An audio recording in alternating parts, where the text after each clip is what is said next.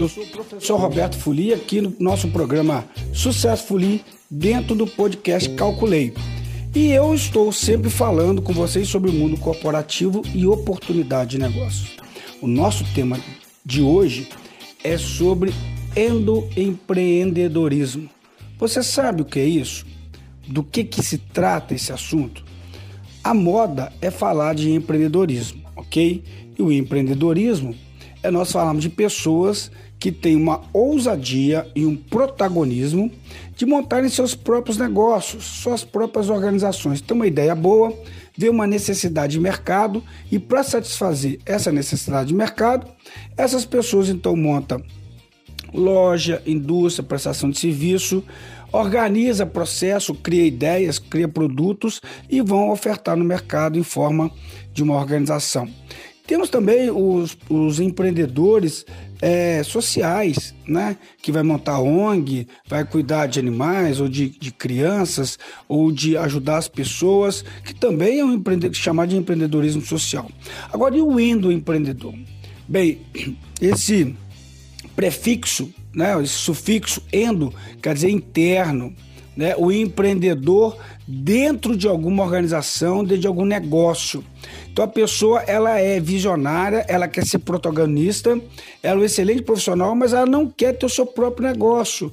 Ela quer tomar conta de um setor, de um departamento, de uma organização como se fosse sua, preocupada tendo o olho do dono, se colocando no lugar do dono mas muitas vezes não sendo dono.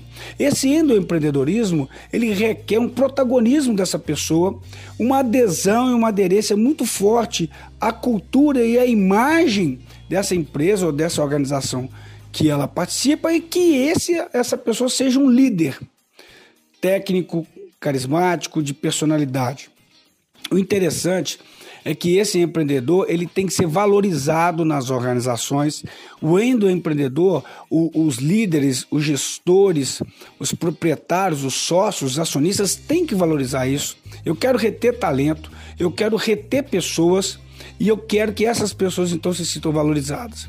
E é interessante que o empreendedor esse endoempreendedor, ele tem uma remuneração fixa, variável e de bonificação, contrato de incentivos, que o instigue a ficar, que ele entenda que a sua remuneração será afetada pelo seu desempenho e pelo seu compromisso, mas que também entenda que ele não vai ficar limitado a uma remuneração fixa, independente do seu esforço e não sendo tratado de forma de meritocracia.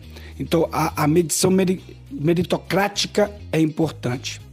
Bem, as pessoas muitas vezes se identificam em grandes organizações ou têm um, um laço de fidelidade, de cultura com micro e pequenas empresas ou empresas familiares e elas querem promover, trazer inovação, disrupção, novos produtos, novas ideias.